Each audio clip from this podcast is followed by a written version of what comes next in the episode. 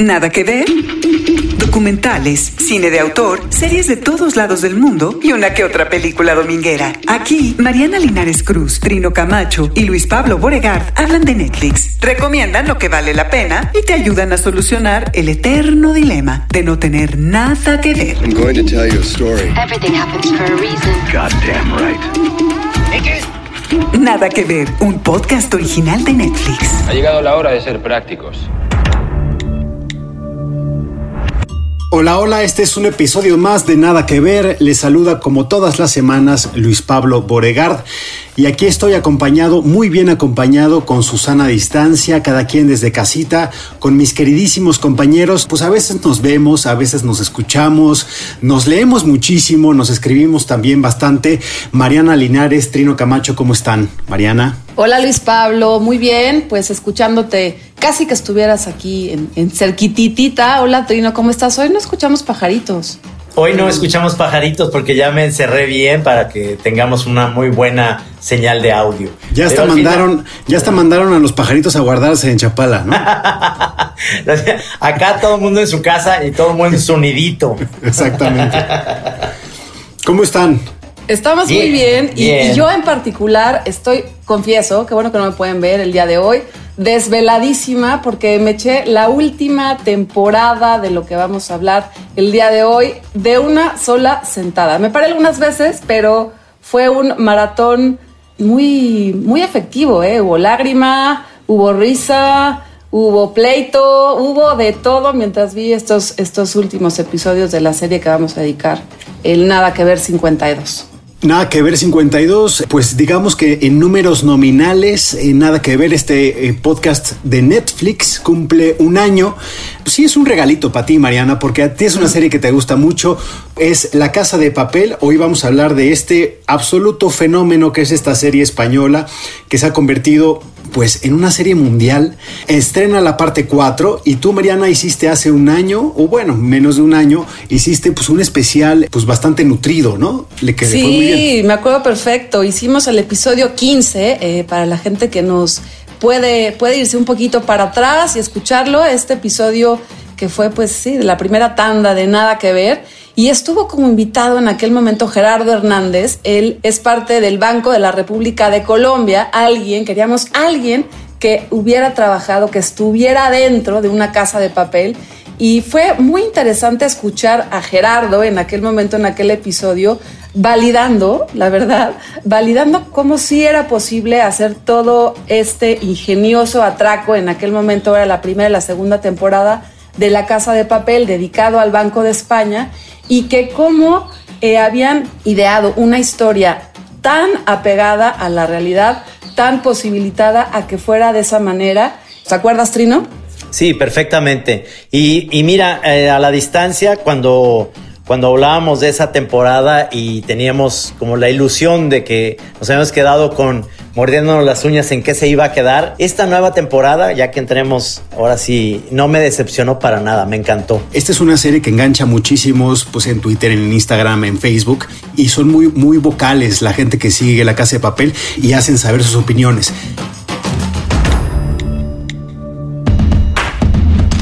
La Casa de Papel, serie española originalmente producida y distribuida por Antena 3 en España en sus dos primeras temporadas. Después de adquirir la serie, reeditarla y difundirla a nivel internacional, Netflix produjo la tercera y cuarta temporadas. Creada por Alex Pina, La Casa de Papel se ha convertido en la serie de habla no inglesa más vista en Netflix y ha ganado más de 20 premios, entre ellos un Emmy. Me llamo Tokio, pero cuando comenzó esta historia no me llamaba así. Quiero proponerte un negocio, un atraco singular.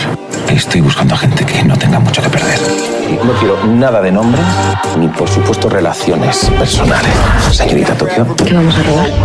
la Fábrica Nacional de Moneda y Timbre. Las dos primeras temporadas cuentan la historia de un golpe ingenioso en la Fábrica Nacional de Moneda y Timbre. sustentado en ideales a la Robin Hood e impregnado de las complicaciones que conllevan las relaciones humanas, todo con mucho humor y una importante visión femenina. Al final de la segunda temporada, la mayor parte de la banda logra escapar llevándose miles de euros y escapan del país para mantener un perfil bajo. Pero al inicio de la tercera temporada, las vacaciones se acaban. Uno de los miembros de la banda fue capturado. Para rescatarlo y proteger el paradero secreto de los demás, la única solución es reunirlos a todos para llevar a cabo un nuevo atraco. Las cosas se van a poner muy feas. Y yo no soy de quedarme quieta. Escuchadme todos. Este es un operativo muy complejo. Así que vamos a necesitar concentración extrema. Esta vez detendremos nosotros la trampa. Y así fue como empezó todo. Todo lo que sería el final del atraco. El atraco más grande jamás pensado. Y esta vez, el motivo no es el dinero, sino la amistad y la resistencia. Señores, acabamos de entrar en aguas internacionales. Hemos conseguido escapar, pero ahora viene lo más difícil. Mantenerse vivo. Señorita Tokio, bienvenida a Tailandia. Hay que rescatar a Río. Hay que convocar a la banda. La cuarta temporada, disponible en Netflix desde el 3 de abril 2020, comienza en el mismísimo caos. El profesor cree que ejecutaron a Lisboa. Río y Tokio hicieron explotar un tanque del ejército y Nairobi se debate entre la vida y la muerte. La banda atraviesa uno de los momentos más difíciles de su historia y la aparición de un enemigo entre sus filas pondrá en grave peligro el atraco. Todo puede joderse en una milésima de segundo. Nuestro cerebro se hundía como no lo había hecho nunca. Con él, todos nosotros. Tú deberías protegernos. Ella puede cometer errores, pero tú no. ¡Cállate la boca, gordo! Te voy a matar. Vas a quedar callado. Tú baja la pistola. Úrsula Corberó, Pedro Alonso, Miguel Herrán, Alba Flores, Jaime Lorente, Esther Acebo, Darko Peric, Jovic Keuchkerian, Rodrigo de la Serna y Luca Peros son algunos de los actores que dan vida a la banda, con personajes que conocemos por sus overoles rojos, sus máscaras de Dalí y sus apodos de atracadores. Otros de los actores importantes son Álvaro Morte, Itziar Ituño, Enrique Arce y Nahuan Nimri. Te ofrezco la libertad. Si no colaboras, 30 años. Tú decides. Inspectora. Aguanta. Para los más curiosos y clavados, Netflix lanzó a la par de la cuarta temporada el documental La Casa de Papel, El Fenómeno. Si te interesa conocer el detrás de cámaras, este título es para ti. Ojo, incluye spoilers. Esto es mucho más que un atraco y tú lo sabes bien. Un poco lo que decía Mariana, hay muchas cosas que les preparamos aquí en Nada que Ver para acompañar. Una de ellas es pues un, podcast completo, especial. Este también se lo vamos a dejar a la parte 4. Pero además de hablar de la nueva temporada, la nueva entrega de La Casa de Papel, también vamos a hablar de un documental que yo creo que aborda bastante bien, de una forma completa, en menos de una hora, ¿no? Es casi casi lo que dura un, un episodio de una temporada. Y aborda desde muchos puntos de vista por qué se ha convertido en el fenómeno que estamos acostumbrados. Y pues yo creo que nada más, no sé si estén de acuerdo conmigo, pero yo haría la recomendación para quienes ustedes nos están escuchando, que no vean el documental hasta después de terminar la temporada. No, no se vayan a No, a hacer no, eso. no, no. Por Sí, por supuesto. Miren, Es- es- yo lo que les recomiendo es, si no han visto nunca La Casa de Papel, creo que es ahora o nunca. Es el momento, tienen el tiempo, eh, lo pueden de- hacer de a poquitos, váyanse al episodio número uno y váyanse, como a mí me pasó en su momento, enamorándose poquito a poquito de los personajes y pueden cambiar su enamoramiento a lo largo de las cuatro temporadas. Ahora, si ya vieron todo, ya leyeron todo, ya conversaron todo, entonces sí, échense el documental que tiene varios, no diría yo spoilers, pero sí confesiones de, del fotógrafo, de los directores, de la guionista, de los actores, de las actrices, de cómo se la han pasado muy, muy bien, pero también cómo se la han pasado muy, muy mal a lo largo de tantos años haciendo esta serie. Y lo que a mí me deja el documental es un enamoramiento mucho más profundo sobre la forma de narrar de, de esta serie, la forma en que a lo largo de tantos episodios nos han mantenido con un interés profundo, con una emoción absoluta, con una empatía que se renueva en cada episodio. Y este documental pues da cuenta de por qué logran lo que logran. Así No, que vean primero los episodios y luego ya su documental. Cuando empezó la serie, ustedes recordarán que, que esto fue en la televisión española. Después la compra Netflix cuando estaba boca, boca, bajada, es decir, cuando la serie se había ido como un poquito hacia abajo en la, segunda temporada. Lo compra Netflix, le meten un billete y pueden ver en el documental cómo ese billete se ve invertido en la producción. Por ejemplo, en Madrid, cómo utilizan los eh, extras y cómo la producción se nota como si fuera una producción hollywoodense, ¿no? Oye, pero además con mucho humor, ¿no? Es decir, digo, ya estamos siendo un poco necios con el propio consejo que dimos, empezamos hablando del documental, pero es padre cómo reconocen cómo les cambió la suerte a la producción, ¿no? Uh -huh. A esta producción de Antena 3 y, y, de pronto se convierten casi casi en nuevos ricos, ¿no? Entonces empezaron lo que antes se pensaban y tenían que solucionar con guiones, con una producción muy creativa, luego vieron que si querían ir a Tailandia, podían ir a Tailandia, que si tenían que ir a una isla desierta, podían ir a una isla desierta. Es decir, son cosas que el dinero permite.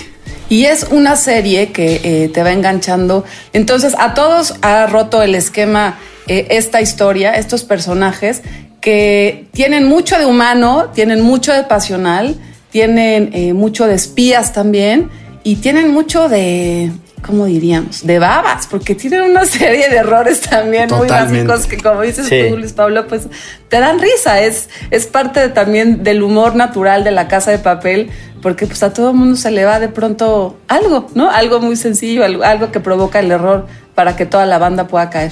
¿Por qué creen que esta serie española, un poco con, cosas que habíamos visto del cine hollywoodense, se convirtió en lo que es, que es un, una serie mundial, ¿no? Una serie que efectivamente había enganchado en Brasil, también en Argentina, y dices, bueno, pues normal, están, son parte como de, lo latinoamericano, pero al mismo tiempo en Oriente, en los países africanos eran lo más visto, en Francia, un fenómeno planetario. Y yo les diría a ustedes cómo se explican que haya pegado parejo. Yo creo que, mira, yo creo que eh, la gran parte es que hay grandes actores. Hay, hay, un actor que yo, la verdad es que extraño mucho en, en, la serie y de repente en esta última temporada es el actor que hace a Berlín. Es un gran Alonso. actor. Exactamente. Pedro Alonso, actorazo, sí. Es un gran, gran actor que, que yo siento que eso es lo que tiene la serie. Te vas en, encariñando. Bueno, pues, pues, tenemos a Úrsula, eh, la actriz eh, eh, Corbero, porque es una chava guapa y Tokio además te cae mal, porque además es la que la caga más seguido, pero, pero ahí está. Es sensacional la actriz también. Alba Flores, que hace a Nairobi, que es buenísima. Yo creo que son los, son los actores, es la dirección, y es que el guion de la serie está muy bien escrito, es decir, los diálogos están sabrosos puede haber cositas que se te paran los pelos de punta que dices, no mames, por ahí no, este, ya se está haciendo novela, este, una telenovela, un culebrón, pero hay algo en ese sentido que ya estamos acostumbrados a los culebrones que nos encanta y sobre todo a que yo estoy viendo esto y, regreso a, a, pensar en que quiero ver series, eh, perdón, películas de Almodóvar o quiero ver películas de Vigas Luna, es decir, la cultura española a todo lo que da, ¿no? Hay paella, de repente están disfrutando esa cultura que, que es muy de ellos, vuelve otra vez como a sazonar esa parte que está rica, porque estás viendo la serie y dices, y si pedimos una paella, de repente, ¿no? Estás en eso. Tuvimos la oportunidad de platicar con Javier Gómez Santander, el coordinador de guion de La Casa de Papel, quien nos contó de su proceso creativo, también por qué se convirtió esta serie en un fenómeno global y la relación que tiene la Casa de Papel con América Latina. Sabemos que hay un personaje que se llama Bogotá, eh, pero pues está hermanada esta serie española con algunas de las ciudades latinoamericanas y aquí nos explica el por qué. Ni hablar. Una conversación con los protagonistas más influyentes del mundo del entretenimiento. Javier Gómez Santander, guionista y productor ejecutivo de La Casa de Papel. Yo creo que normalmente cuando vemos una serie de la envergadura de La Casa de Papel, en cuanto a presupuesto o proyección internacional, son series que se escriben completas y luego se ruedan, ¿no? Esto te da unas ventajas, que es que puedes ir y regresar a capítulos para reajustar cosas y narrativamente, pero te da también unas desventajas, que es que no, no puedes maniobrar. Entonces, teniendo tu serie viva, y tenerla viva es estarla escribiendo mientras se está rodando, es decir, que todos los procesos se parezcan, tú recibes mucha más información. A nosotros nos gusta más trabajar así, es una temeridad para muchos es, eh, es impensable, pero es un ejercicio de confianza por todas las partes y ¿qué es lo que nosotros ganamos con eso? Pues que si vemos que, tenemos dos o tres capítulos rodados y estamos escribiendo el cuarto, y hay un personaje que ha funcionado muy bien, eh, le vamos a poder escribir más, le vamos a poder dar más tramas, porque nos está gustando en la sala de montaje lo que vemos de ese personaje. Eh, pongo un ejemplo, ¿no? Eh, Estocolmo, hoy en día Estocolmo, cuando era Mónica Gastambide, muy rápido vimos que ese personaje de la secretaria tenía un camino que recorrer, tenía una vía que explorar. Eh, no estaba planeado. Pero si hubiésemos escrito la temporada completa, probablemente no hubiese existido así, ¿no? Sería muy diferente. Pero la relación que ella tenía con Denver, pues eh, nos, nos parecía que tenía mucha gasolina o ves que actores están haciendo unas interpretaciones maravillosas que te dan mucho más juego del que tú creías, como Berlín. Cuando vimos lo que hizo Pedro, dijimos, wow, este tío. Y luego, en el propio proceso de escritura, tener el actor en la cabeza, tener su voz en la cabeza, ver lo, eh, qué recursos maneja él, también te ayuda. De manera que a nosotros, nosotros defendemos mucho trabajar así. Piense en, el próximo, en la próxima línea prácticamente, ¿no? Y de esa manera creo que esa es una característica de la casa de papel, que intenta explotar todo el tiempo, o sea, no, dejarse material para después. Te complicas mucho la vida, ¿eh? porque a veces terminas un capítulo y dices como espectador, wow, ¿cómo van a salir de esta? pues yo también me lo pregunto como escritor. Personalmente ha sido increíble porque yo tuve la ocasión de entrar, primero con treinta y tantos años, que alguien te ofrezca enseñarte un oficio es un ejercicio de generosidad, ¿no? Y además un oficio como este, yo tuve mucha suerte de caer en una sala de guion donde se me acogió con mucha generosidad por todos, por los compañeros, por, mis jefes, por todo el mundo, ¿no? Y me dieron mucha tranquilidad. Yo fui eh, viendo cómo trabajaban, aprendiendo un poquito y con la casa de papel, pues pude describir un arco de entrar de el aprendiz de la sala de guion a ser el jefe de guionistas y estar en la producción ejecutiva de la serie. Todo esto en apenas tres años. En esta serie que es una cosa que se ha convertido en un gigante. Entonces, claro, el territorio de aprendizaje es gigantesco. Lo difícil es pegarla con una serie con poco presupuesto y tal. Nosotros éramos una serie normal de España, que dentro de las industrias pequeñas está muy bien, la industria española, ¿no? Pero claro, no es Estados Unidos, no tiene nada que ver con ese tipo de producciones, es otro, otro deporte. Entonces, pegarlo ahí, luego ya cuando viene Netflix te mete un poquito de miedo porque dices, wow, ahora sí que hay que jugar el partido, ¿no? Claro. Y, pero, pero al final eh, hay cosas que, que mejoran tu vida, porque si tú, yo escribo en un papel la palabra Panamá va y rodamos en Panamá, escribo en Filipinas y rodamos en Filipinas, ¿no? O pongo que cortamos la Gran Vía de Madrid por una lluvia de billetes y cortamos la Gran Vía. Eh, estas cosas antes no, no sucedían y eso hace que al final la sensación al ver tu serie pues se multiplique porque el dinero ayuda. Oye, y, y, por ejemplo, de tu background como periodista, eh, ¿qué hay de eso en la casa de papel? Porque veíamos, por ejemplo, que eh, Sara Solomando, que es como la documentalista, pues hizo como mucha investigación para la parte 3, para la parte 4, lo que es la fundición de la fundición del oro, es decir, los planos del Banco del Banco de España son los que es, es decir, las bóvedas estas que se utilizan lo respetan mucho. E, esa, esa veracidad para ti, supongo que eh, qué tan importante es cuando estás escribiendo ficción. Sí, yo creo que es una fuente de la que nutrirte más, ¿no? Porque mm, hay, hay un tipo de guionistas que normalmente prefieren pensar solo dentro de su cabeza, pero yo estoy muy acostumbrado a mirar el mundo como periodista, que es ver lo que hay ahí afuera y contarlo, ¿no? Entonces, a mí me ayuda eh, tener a Sara, que es periodista, haciendo todas las investigaciones que nosotros necesitamos con criterios periodísticos nos viene muy bien. Luego nosotros hay una cosa que, que no tenemos que ser y es eh, contar la verdad. O sea, aquí eso ha cambiado. Pero sí es verdad que la verdad nos ayuda a veces a contar la ficción. Entonces, eso nos va, a veces te da un material que no tendrías de otra manera. La idea de que las cámaras acorazadas se inunden no es nuestra. Eh, es una medida de seguridad del Banco de España. Entonces, pero está muy bien, entonces lo aprovechamos. Eso es una parte. Y luego hay otra que es la, la mirada, que se parezca eh, la serie tiene una mirada eh, de ciertos temas que estaban, no están en nuestra sociedad. ¿no? Los, primeros atracadores se meten a fabricar su dinero, que es todo lo que no hicieron los bancos centrales de países ahogados económicamente durante la crisis que vino después de Lima. ¿no? Entonces, bueno, yo creo que hay un, a un nivel metafórico también funciona en ese sentido la serie. Y has hablado también, por ejemplo, de cómo la casa de papel te sirve mucho eh, el encierro de los personajes. Eh, tiene una ventaja, claro, nosotros hacemos un atraco en mil, en mil minutos, en vez de en 90 o 100 que dura una peli, ¿no? Eh, tú ahí, cuando haces esa, esa escala, necesitas vivir en el interior de los personajes, necesitas un entorno más estático o mm, vienen muy bien este tipo de encierros.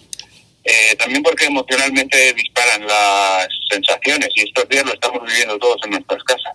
Eh, estás encerrado en casa, eh, aquí llevamos cuatro semanas prácticamente ya, eh, en el caso de mi empresa en casa metidos, y, y las emociones están sucediéndonos lo mismo que a los personajes, ¿no? Se, todo se siente más, se dispara más arriba, se dispara más abajo. La casa de papel, toda, prácticamente lo más importante de la casa de papel se ha escrito en América Latina. Nosotros, un día que Alex Pina, que es el creador de la serie, que los dos viajamos por ahí escribiendo, ¿no?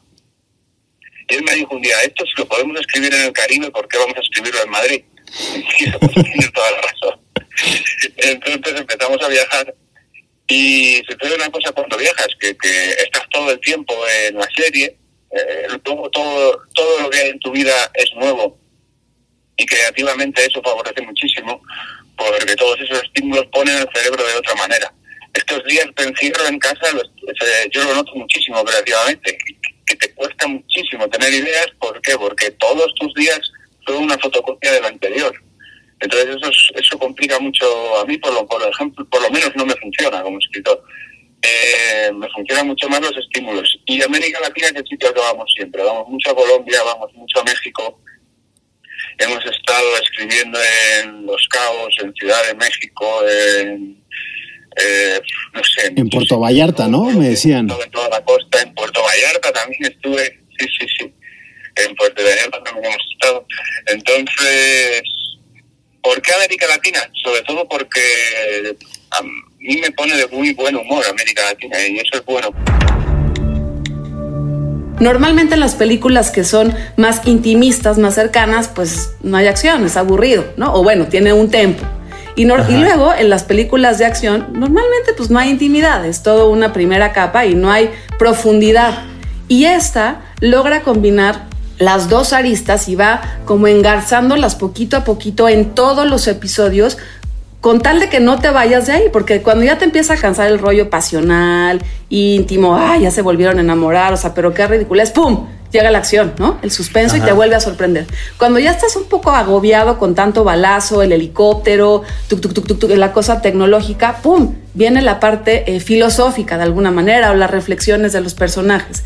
Y por otro lado son personajes tan comunes y tan corrientes que casi cualquiera se puede enamorar de alguno de ellos, ¿no? Tenemos a, al protagonista que es el profesor, que más allá de ser un nerd, es un tímido. Y es un tímido que va a ser tímido todo el tiempo porque él está encerrado, él nunca se atreve pues a, a nada, ni a dar la cara, ni a correr, ni a, ni a tener este, la valentía que tienen el resto de sus compañeros, ¿no? ¿Es tu personaje favorito, Mariana, el, el, profesor? El profesor, pues he ido variando, ¿eh? he, he ido variando me gustaba mucho eh, Berlín como trino, coincidía. Sí. Luego Ajá. Nairobi se ha vuelto, pues ya, o sea, ¿qué te puedo yo decir? Mi casi mi diosa absoluta, eh, ya más allá de lo que puede ser una heroína. Pero en esta cuarta temporada siento que mi cariño se disgrega en varios, en varios y varias. No tengo un favorito en esta cuarta. Tengo a alguien que odio absolutamente. Este, ya sé quién. Que casi la pago, ¿eh? ¿Quién, sí. El que está con los rehenes, que ya ah, sabes. Arturito. Este, Arturito, Arturito. Arturito. Arturito. Sí ya desde el uno, ¿no? Sí, sí, pero hay otro que odias además de Arturito. Hay otro que odio porque sí se me hace. Si todos ya están medio pirados, Ajá. este ya es el pirado mayor, que es Gandía, que al final, bueno, es el, es el guardia de seguridad del Banco de España. Que, es malo, malo, es malo, malo. Un malo, giro sí. tremendo a lo que les va a pasar. Y eso es malo, malo de Malolandia y no le va a importar absolutamente nada. Me parece que en esa dualidad que eh, Alex Pina, que es el, uno de los creadores de, la, de, la, Casa de Papel, justo decía que ellos buscaban este balance siempre entre acción y también dar, darte intimidad, historia de dónde vienen los personajes, un poco de su mundo interior siento que esta parte 4 se adentra más en eso que en la acción, ¿no? Es decir, como que me quedó de ver un poquito de acción. Híjole, pues yo sí me asusté, o sea, varias veces me tuve que parar porque no quería ver, así literal. No quería ver en el momento del acribillamiento de ciertos personajes. Sí. Eh, sí, sí, si vas comparando con la temporada 1 y 2, esta, también como lo confiesan eh, los productores de la serie, sí se ve más producidita. O sea, si hay un helicóptero militar que está sobrevolando el Banco de España. Sí vemos ya, este, ya no hay pistolitas y cuchillos, ya son unas UCIs con unos cargadores impresionantes. Toda, eh, toda la trama que ya habíamos visto en la 3, que es pues rescatar los lingotes de oro debajo de una bóveda acuática no, te habla de una producción que ni, ni, el James Bond más James Bond de los James Bonds. O sea, sí, sí, sí a mí me parece que, que sin dejar lo humano, esta cuarta temporada le mete candela a lo, pues qué diríamos, a lo militar, a la acción, a toda esta parte de la informática que ahora vemos un equipo nuevo que está en la India dando todos los datos y toda la información para que ellos puedan seguir ejecutando desde el Banco de España. No es lo que más me gusta a mí de la serie, debo decirlo, la parte técnica y la parte pues, de los artilugios. Sí me, da más risa y me, da más llanto la parte humana, como que sí, sí, sí empatizo mucho con inclusive todos esos lugares comunes que uno, uno logra engancharse muy fácilmente. ¿no? no sé si te fijaste, pero este, me decía Margarita que Tokio tiene las uñas perfectas, perfectas todo el tiempo. Dice, ¿cómo es posible si yo nomás llevo 15 días en confinamiento y ya me las tuve que volver a pintar y ya, ya, ya lleva dos temporadas con sus uñas perfectas. Y otra cosa que hay muy chistoso porque obviamente se vuelve también uno de los episodios se vuelve Hospital General o este o estas series de, de, hospitales, ¿no? Sí que ya no nos faltaría George Clooney ahí operando y etcétera, ¿no? Todos son doctores. Ahí sí yo me tapaba los ojos, ahí sí yo soy muy, muy culero para eso. Sí, o sea, no me gusta ver ahí que te estén abriendo y que veas este, eh, ya sabes, ese tipo de cosas me da mucha ansiedad. Y, y se vuelve eso, ¿no? Se vuelve una, una serie con todos estos elementos que, que te lo van cambiando de una cosa a otra y se van a los flashbacks y hay música y hay baile y hay una actriz que para mí, este, hay un personaje que es cantante que, que es esta Najwa Nimri, así se llama, creo. Es cantante que es la policía que la vimos en la temporada pasada embarazada que en esta temporada brilla sensacional. Eh, a mí es mi personaje favorito, ¿eh? O sea, decir de está bien, está bien. Yo, yo sé que ustedes su corazoncito está con los, con los, con los malos que son buenos, ¿no? son los asaltantes de banco. con la resistencia, dile. Exactamente, pero yo soy, yo soy un hombre de ley y, y, pues creo que el personaje este de Alicia, de, de Naya Nimri, es increíble. Es un elemento muy interesante porque exactamente eso hace que sea un, personaje que, te atrae, o sea, que, haya algo de ternura detrás de eso porque está embarazada. Te platica también su historia personal, que ahí se vuelve un poquito culebrón otra vez. Pero, pero esa parte es sensacional. Y hay un personajillo por ahí que, que a mí me encanta, que, en todas las series hay este, uno, un extra que se llama Antoñazo, ¿no? Algo así, este. Antoñanzas, es un policía, ¿no? es un policía. Se me hace sensacional ese personaje. También, también. es, buenísimo. Es, es, porque está, su cara es sensacional, sus gestos, dice mucho con, con ciertos detalles. Entonces, eh, ahí te va cayendo muy mal ella y muy bien él, ¿no? En ese sentido, que parecía al revés en un principio. Él parecía así como el más eh, un personaje como muy gris, pero muy entero y demás, y va dando un giro muy, muy interesante, ¿no? Un poco lo que decías, porque Trino, tú has dicho casi en todas tus intervenciones, has, mencionado la palabra culebrón o telenovela, y yo lo que les decía un poco que siento en la parte 4, por lo menos comienza, porque tenemos esta dualidad, ¿no? Sabemos que es la banda de asaltantes, y por el otro lado está las autoridades, la policía, la ley, el exceso, eh, la fuerza, bla, bla, bla, bla, etcétera, etcétera, ¿no? Y son esos dos, ¿no? Es el bien contra el mal, pero como que ahora deciden comenzar, o por lo menos como empieza la parte 4, es creando fisuras dentro del propio equipo de los asaltantes. Hay como muchas inseguridades, empiezan a pelear los unos con los otros, empiezan a desconfiar. Todo esto en un tiempo que a mí siempre, eso me ha maravillado desde la temporada 1 que digo, De verdad, o sea, cuando yo veía que en la temporada 1 cumplían veintitantas horas, treinta y tantas horas de asalto, y aquí también tienen, pues tienen tiempo para sentarse en la sala y platicar, se quitan los zapatos, van, bajan, o sea, como que a veces sí le bajan, quitan el pie del acelerador, ¿no? Ay, no hay un momento que dice, vamos a tener 48 horas de tregua. Y yo pensaba, 48 horas ahí, ¿qué van a hacer? Las uñas perfectas. Ahí, ahí es cuando se pintan las uñas Tokio. sí, sí, claro.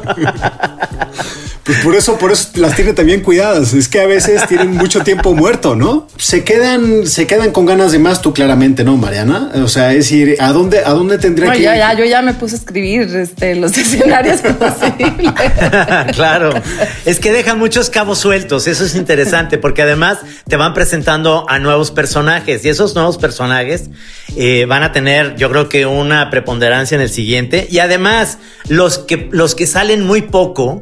Yo creo que también los están preparando para la siguiente temporada, porque si hay personajes que sí esperas, eh, Lisboa, por ejemplo, que tiene una participación como menos protagonista que la Spoiler. anterior. Spoiler. Sí, ¿verdad? Ya es un spoiler eso. Ok. Bueno, si llegaron- que si la a matan esta en el parte episodio del- 2. No, no, no. No, perdón. Pero hay personajes que tienen menos, ya, que borre eso Hugo de Lisboa, pero hay personajes que, que tú esperas que tengan mucho más presencia y no están, pero es porque viene, es decir, están agarrando vuelito para la siguiente. Es curioso de cómo se promociona una serie que viaja también como en la casa de papel en una contingencia que tiene a medio mundo guardado en tiempos de pandemia. Y vamos a escuchar algunas conversaciones de los actores de la casa de papel para que nos expliquen pues esta excepcionalidad que encontraron en esta para promocionar esta parte 4. Insiders. Ricardo López nos cuenta cómo se promocionó una de las series más importantes del mundo desde la sala de los actores en tiempos de pandemia.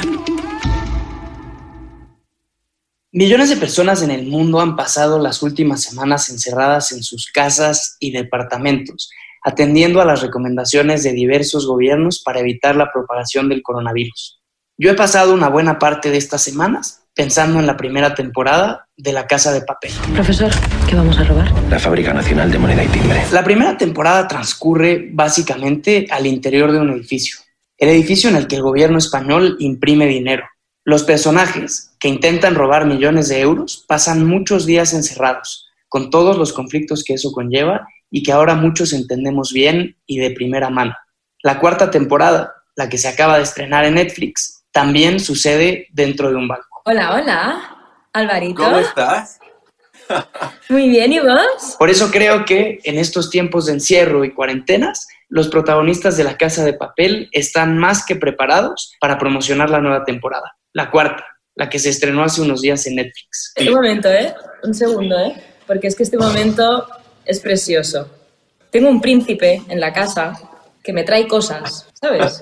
Porque como he dicho antes, solo pienso en comer. Viene, viene calentita esta temporada, ¿eh? Grabarla fue muy duro, esto sí que lo, sí que lo recuerdo. Estos son Úrsula Corberó, Tokio, en la serie, y Álvaro Morti, el profesor, cada uno en su casa, haciendo una videollamada y hablando de la temporada. Nos hubiera encantado haber podido viajar a distintas ciudades a las que íbamos a viajar para poder encontrarnos con ellos, con todos los fans y demás. Íbamos a hacer por, por separado los actores de la Casa de Papel, íbamos a ir unos a unos lugares, otros a otros. Esos planes son de cuando el mundo era otro, pero ahora los actores de la Casa de Papel se las han tenido que arreglar para conectar de lejos con los fans de la serie. Y también yo quiero saber qué tal estás tú, cómo, cómo estás llevando todo esto.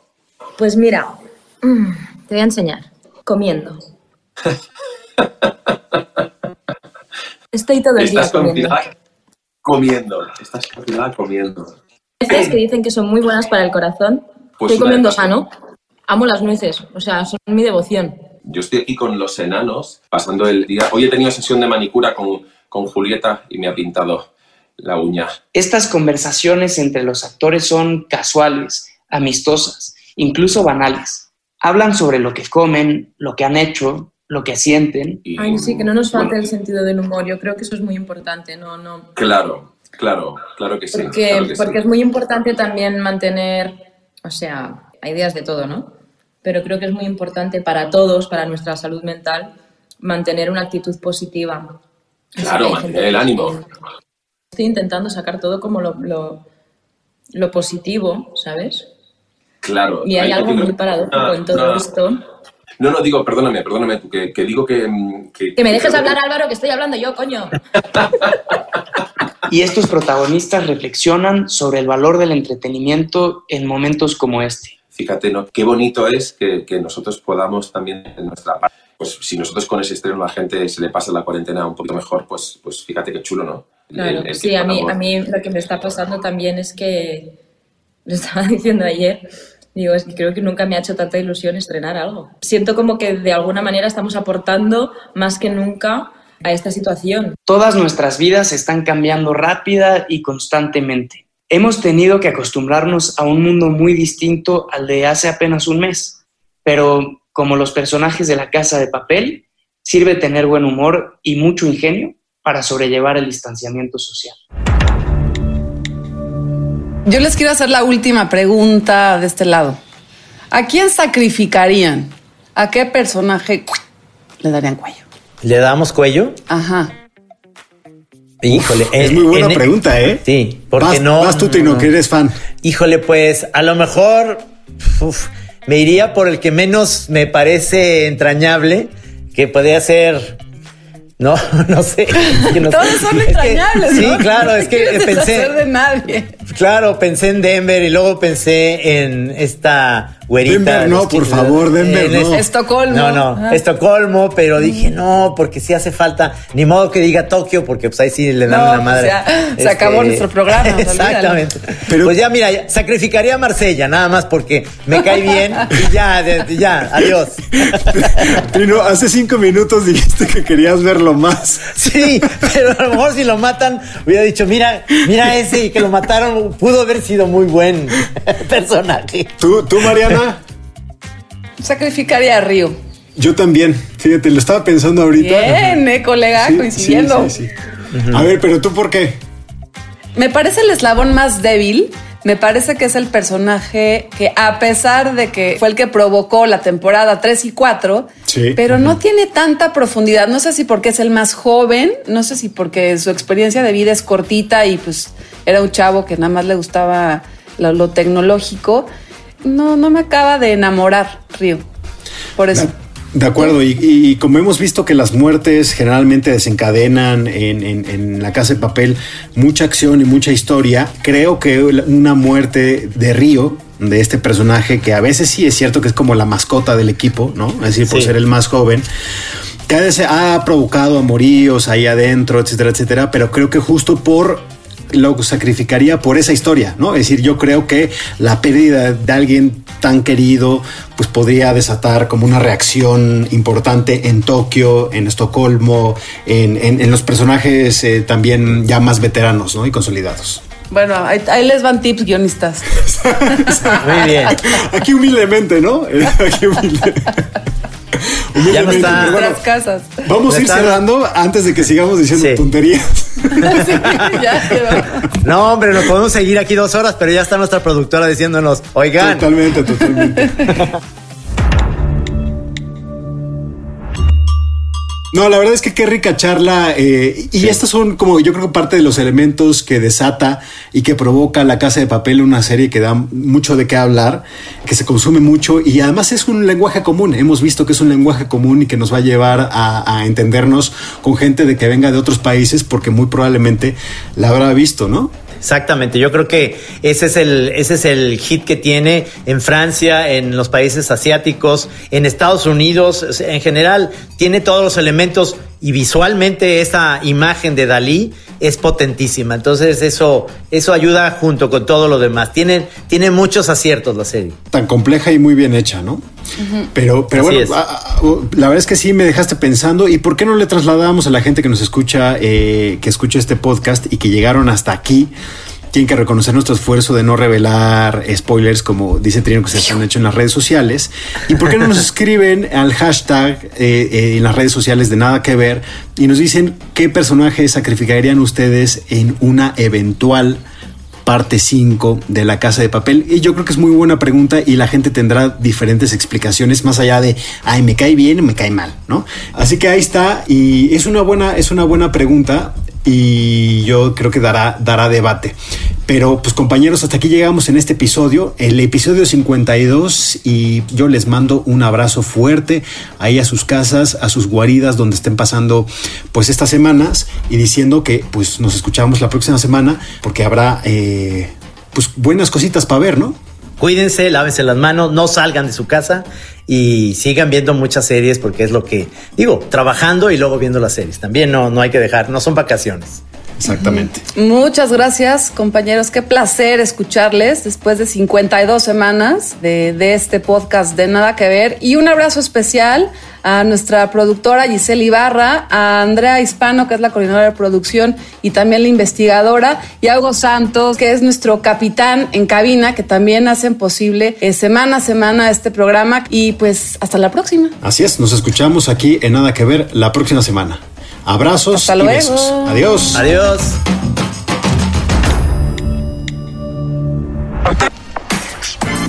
Nada que ver. Un podcast original de Netflix.